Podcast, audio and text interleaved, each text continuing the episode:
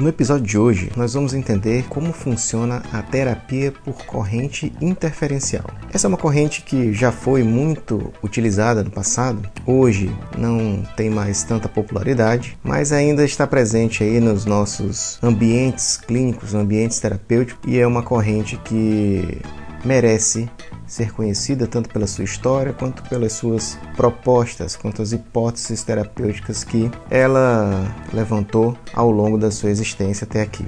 Vamos entender quais são os parâmetros que devemos utilizar, como ela funciona pensando no seu mecanismo de ação e vamos fazer uma discussão ao final no nosso choquinho de ciência a respeito das evidências científicas que temos à nossa disposição e que tratam dessa corrente chamada interferencial. Para que a gente aborde o assunto de uma forma mais leve, o episódio foi dividido em duas partes, então seguiremos agora com a parte 1 da corrente interferencial e em seguida seguimos com a parte 2, na qual teremos o nosso choquinho de ciência. Então vamos lá!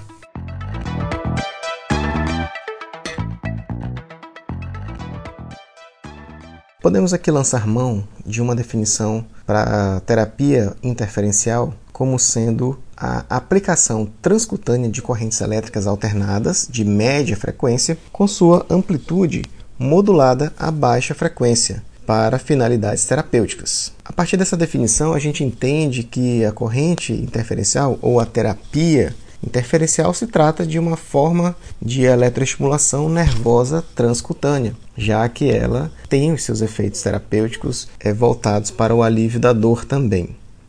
Contudo, algumas diferenças dessa corrente para a TENS que nós vamos ver aqui ao longo da nossa conversa a respeito dessa forma de eletroestimulação. Nós podemos começar falando a respeito de alguns aspectos históricos relacionados à criação dessa corrente. Contudo, aqui vamos primeiro falar um pouquinho a respeito do que seria o alcance biológico dos tecidos em relação à frequência né, dessas correntes. A literatura fala que o alcance biológico dos tecidos fica ali na faixa de frequência entre 0 né, e 150 Hz, o que quer dizer que correntes que tenham alguma finalidade terapêutica, ela não pode ultrapassar a frequência de 150 Hz, porque se essa corrente ultrapassa esse valor, ele, logicamente, vamos perceber ali uma eletroestimulação, contudo, sem nenhum efeito terapêutico, não vai haver resposta biológica é, àquela corrente que está sendo colocada. Né? A partir desse ponto, nós temos um problema, né? Ou tínhamos um problema que foi o problema do qual se ocupou Hans Nemec, um austríaco físico que criou a corrente interferencial. Que problema era esse? As frequências consideradas como de efeito terapêutico, elas, por serem baixas, elas têm um potencial de causar desconforto em quem está recebendo esse tipo de eletroestimulação. Então esse físico austríaco chamado Hans Nemec ficou pensando numa forma de promover esse efeito terapêutico uh, que é relacionado à eletroestimulação, contudo de uma forma mais confortável. E da mesma forma que sabemos que correntes de baixa frequência são mais desconfortáveis, uh, uh, também sabemos que correntes de média frequência, aquelas que normalmente estão ali é, na casa dos 2.000, 3.000, 4.000 Hz, elas são mais confortáveis. Por quê? Porque elas têm um, uma capacidade de vencer a resistência da pele com maior facilidade. Isso quer dizer que a corrente passa através da pele com mais facilidade, ou seja, a impedância da pele é menor quando temos uma frequência média, uma frequência, por exemplo, de 4.000 Hz. Desse modo, a percepção dessa eletroestimulação vai ser uma percepção mais confortável, né? diferente das frequências mais baixas, que tem uma certa dificuldade em vencer a resistência da pele e por isso acaba se necessitando de amplitudes mais altas que resultam numa percepção de maior desconforto.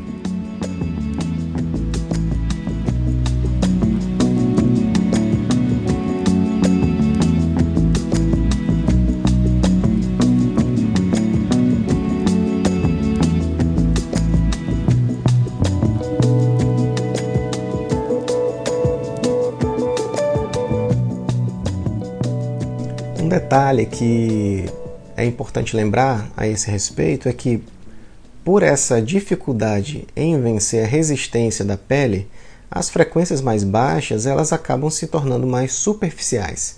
A capacidade de estimular tecidos mais profundos é diminuída nessas correntes que têm uma baixa frequência, né, de até 150 Hz.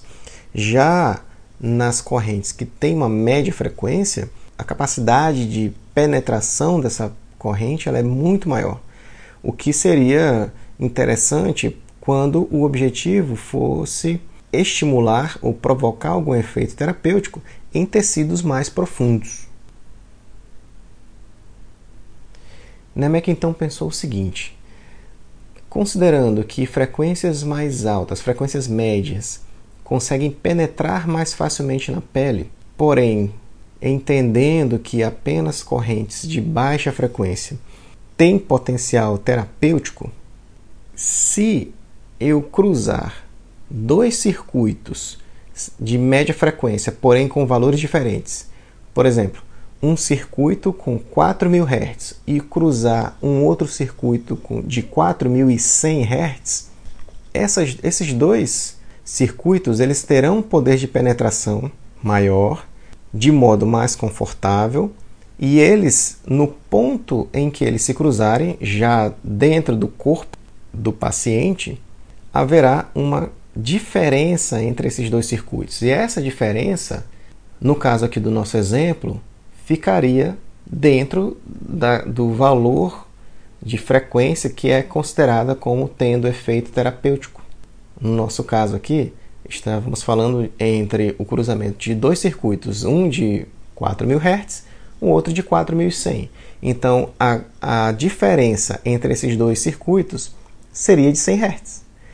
Então, a corrente penetrou no tecido, venceu a resistência à passagem da corrente com uma frequência maior, em regiões mais profundas se cruzou com outro circuito com uma frequência também média, porém diferente. E aí, essa diferença, que é o resultado né, do cruzamento dessas, desses dois circuitos, consegue estimular aquele tecido ali mais profundamente dentro de uma frequência que é considerada terapêutica. Uma frequência que é chamada de frequência de modulação de amplitude.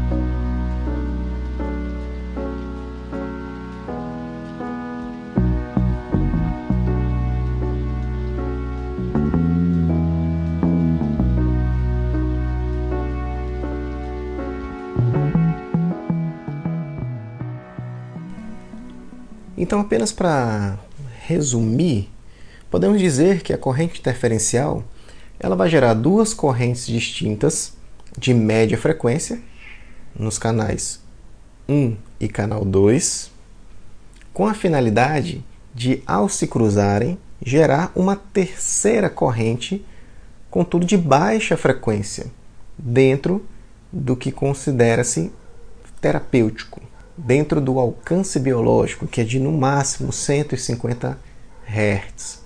Duas frequências têm valores distintos e elas se encontram fora de fase. Dessa forma, produz-se uma interferência construtiva de ambos os sinais. Notem que a busca, ao se utilizar a corrente interferencial, ela gira em torno de produzir uma frequência baixa num tecido mais profundo. Então é como se a frequência média ela levasse essa frequência mais baixa terapêutica para dentro do tecido que está sendo tratado. É como se essa frequência de 4.000 Hz, que utilizamos aqui como exemplo desde o início desse episódio, carregasse essa frequência mais baixa.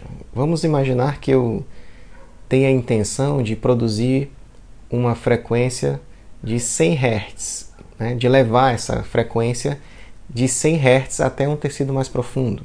Eu uso essa corrente de média frequência de 4.000 Hz para levar essa frequência de 100 Hz mais baixa para dentro dos tecidos.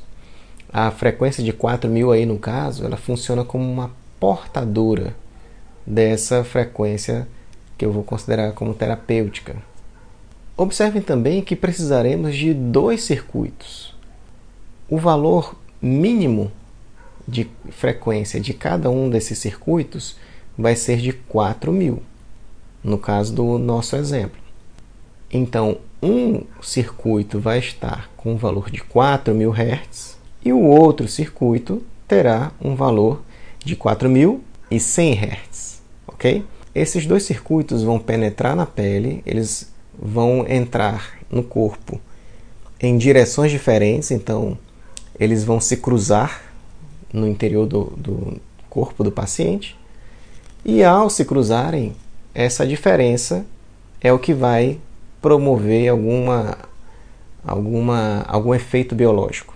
Né? A diferença, no caso, de 100 Hz. É como se tivéssemos uma frequência chamada de portadora, ou seja, uma frequência que leva né, é, algo para dentro do corpo do paciente, e uma outra frequência chamada de moduladora, aquela que conseguimos controlar o seu valor. Então aqui a gente já está começando a entrar na, na, modulação dos parâmetros dessa corrente interferencial.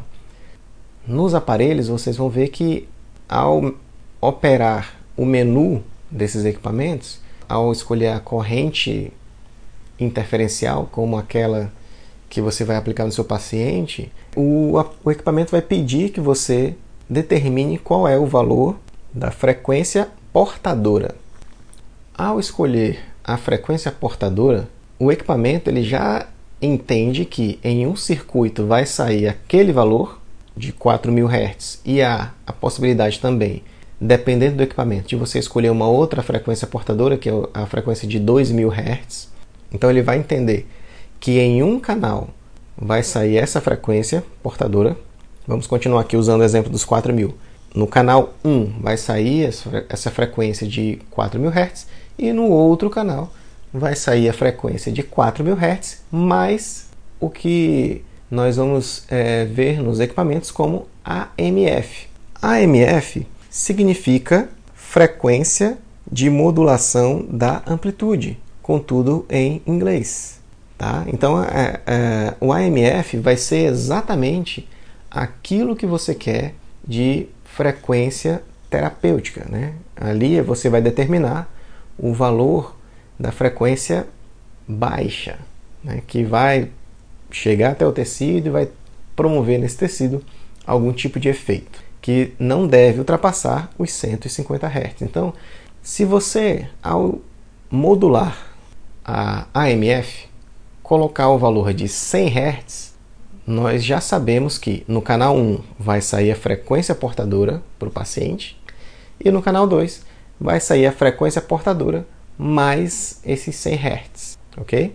Por isso que ao cruzar esses dois circuitos, teremos profundamente vencida a resistência à passagem da corrente elétrica é, no tecido, teremos a diferença desses dois circuitos que vão se cruzar, ou seja, vão provocar uma interferência de um sobre o outro, né? e o resultado dessa interferência de um canal sobre o outro será uma frequência de 100 Hz.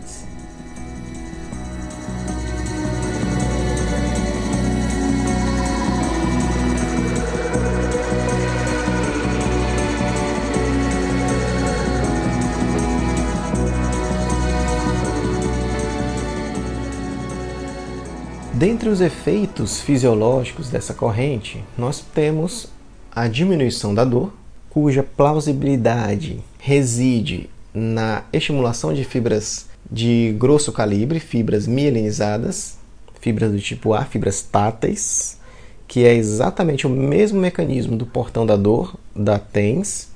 Um outro efeito que podemos perceber com a utilização da corrente interferencial é o aumento da microcirculação local por estimulação de fibras mielínicas aferentes próprias do músculo e pele, o que vai causar uma descarga ortossimpática e resultante em contração de músculos lisos do, dos vasos sanguíneos.